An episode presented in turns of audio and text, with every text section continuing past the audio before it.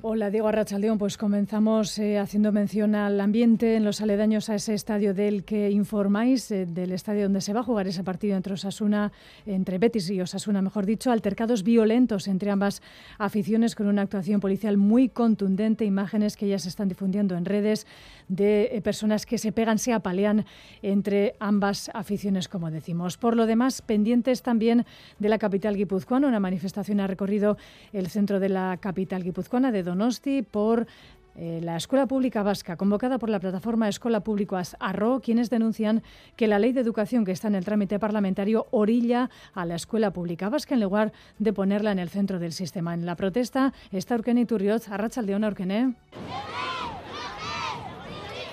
A León, la manifestación discurre aún por las calles de San Sebastián. Hemos visto muchas familias, niños con sus padres, que han mostrado su preocupación por el futuro de la escuela pública vasca. Bi seme ditut, eskola publikoan e, ikasten dutenak, eta kezkatzen hauena da diru publikoa kontzertatura bideratzeak. Bai, kezkatzen hau, zen iruditzen zait gobernuak ez diola nahikoa garrantzi emoten eskuntzari. Euskal Eskola Publikoeko langilea naiz, ezagututa ikusten da nola geto bat bihurtzen ari da, gazteizen lotxagarria da, Rechazan la ley de educación y denuncian su carácter privatizador. Lourdes Imaz es miembro de EIGE. Dar el, el, modelo dual significa seguir con un sistema que segrega y seguir eh, con un sistema que no euskalduniza, ¿no? Entonces al final estamos eh, en, en una farsa.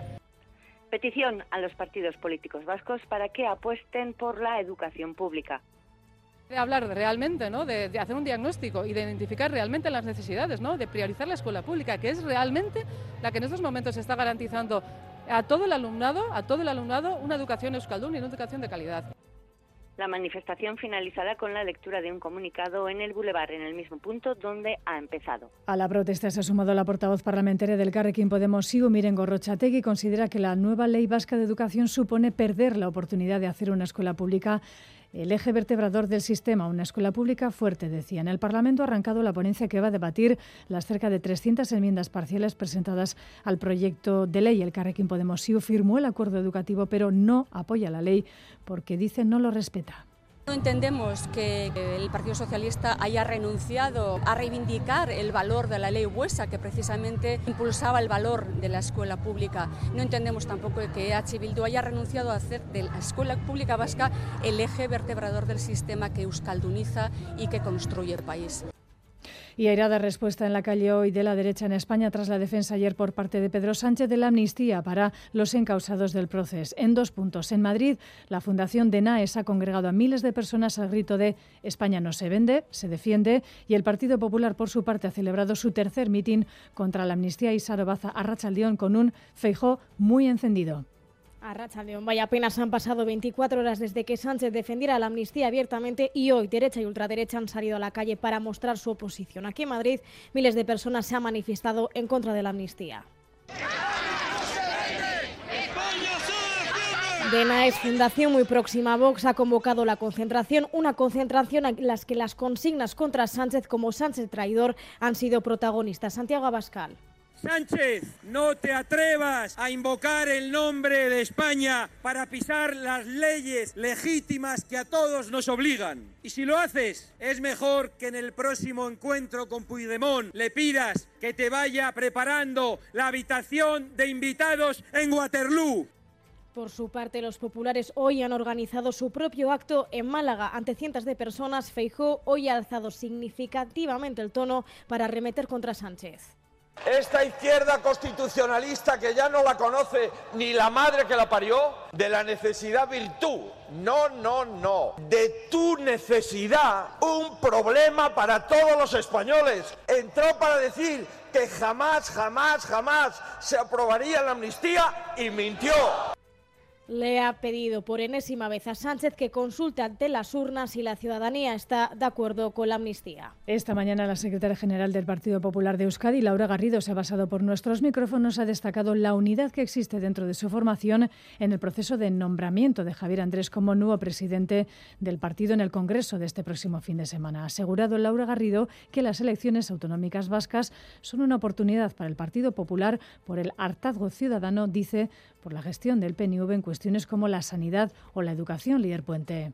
La parlamentaria y secretaria general del PP del País Vasco, Laura Garrido, destaca que los populares están unidos en el cambio de Carlos Iturgaiz por Javier de Andrés, único candidato, un partido popular del País Vasco y no en el País Vasco. No somos una sucursal del Partido Popular eh, Nacional, del Partido Popular aquí en, en, el País Vasco, sino todo lo contrario, que somos un partido político con trayectoria, que hemos tenido responsabilidades de gobierno, Confía en que el nuevo presidente cuente con ella en el equipo directivo con el que esperan pescar en el caladero de votantes del PNV ante su hartazgo por la mala gestión.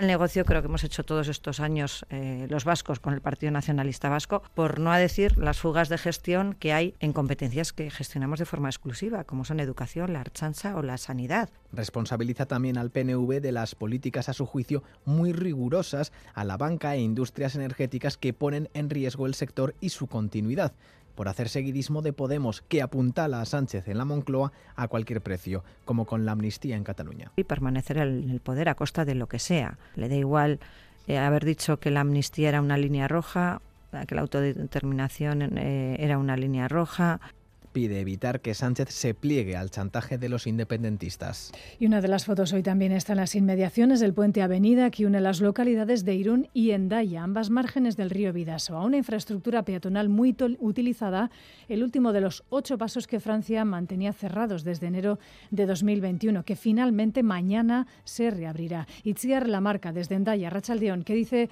la gente de ambas márgenes? León, bye. Pues la gente de los dos pueblos está contenta de que vayan a abrir el puente peatonal después de casi tres años. Se puede cruzar por otros puntos, pero se nota que echaban de menos el puente de avenida. Debería estar abierto. Yo este puente siempre lo he utilizado sobre todo mucho para venir a pescar cuando era crío y, joder, me gustaría que lo abrieran. Ni bicicletan ez biltzen, baina ni oinez bai. Ara eta honea guretzako komodoa da, eta denentzako ere pentsatzen dut baietz. Arriskutsua ere ba, ba, badago esparoia ibiltzeko eta bueno, baina hobeto da horti zuzenean. Estos años ha habido un gran movimiento local en ambos lados a favor de la apertura del puente y también en contra del control policial. Iruditzen zitzaidan ridikulua, hori, itxila egotia horren beste denboran, hor poliziak, imigrante guztiei dena ateak itxi. Ez da erreixa, ikustea egunero hor daudela, beti ea zein pasatzen den zeinez, ez begiratzen dizuta aurpegira eta aukeratzen dute, gelditu edo ez gelditu.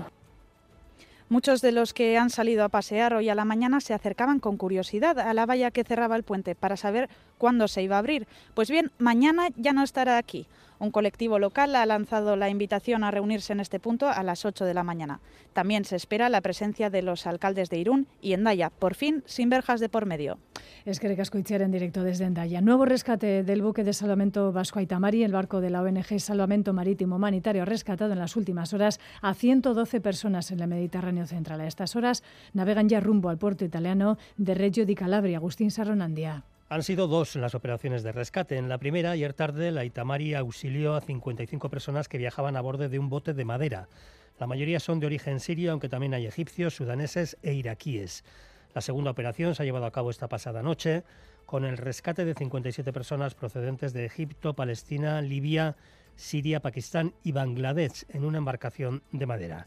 En total 84 hombres, 19 menores y 9 mujeres.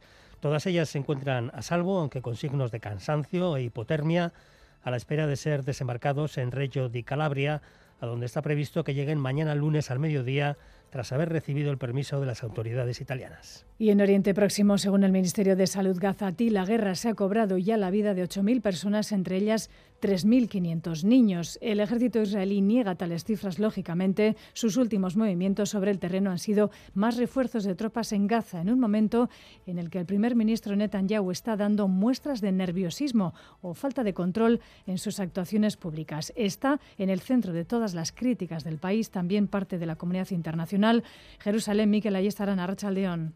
A León, Netanyahu está en el centro de todas las miradas en Israel. Pocas horas después de dirigir al país un mensaje para anunciar el inicio de la segunda fase de la guerra en Gaza, el primer ministro ha remetido en Twitter contra los responsables de seguridad del país por no haberle alertado del ataque de Hamas. Poco después ha borrado el mensaje y pedido disculpas. En un momento en el que Israel necesita unidad, Netanyahu vuelve a poner por delante su supervivencia política al interés nacional. El primer ministro está cada vez más cuestionado y en esta cuarta semana de guerra en Gaza, Tel Aviv ha vivido su primera manifestación para decir no a la guerra. Una mezcla de pacifistas, activistas contra la ocupación y familias de los cautivos en manos de Hamas han puesto en marcha esta movilización que pide el alto el fuego y la dimisión inmediata de Netanyahu, a quien culpan del colosal error de seguridad que abrió las puertas a la matanza de Hamas. Pues en este punto cerramos ya esta edición express de Crónica de Euskadi fin de semana con el pronóstico del tiempo que nos ofrece Jayone Munarriz de Suscalmet. Caixo Rachaldeón, durante la tarde el viento del suroeste soplará con menos fuerza que a la mañana, pero seguirá siendo todavía molesto, sobre todo en zonas expuestas. En la costa es probable que en algunos momentos se sople del oeste o noroeste. En el cielo abundante nubosidad y el paso del frente va a dejar algunos chubascos que podrían ser localmente más intensos, especialmente en el este de Navarra.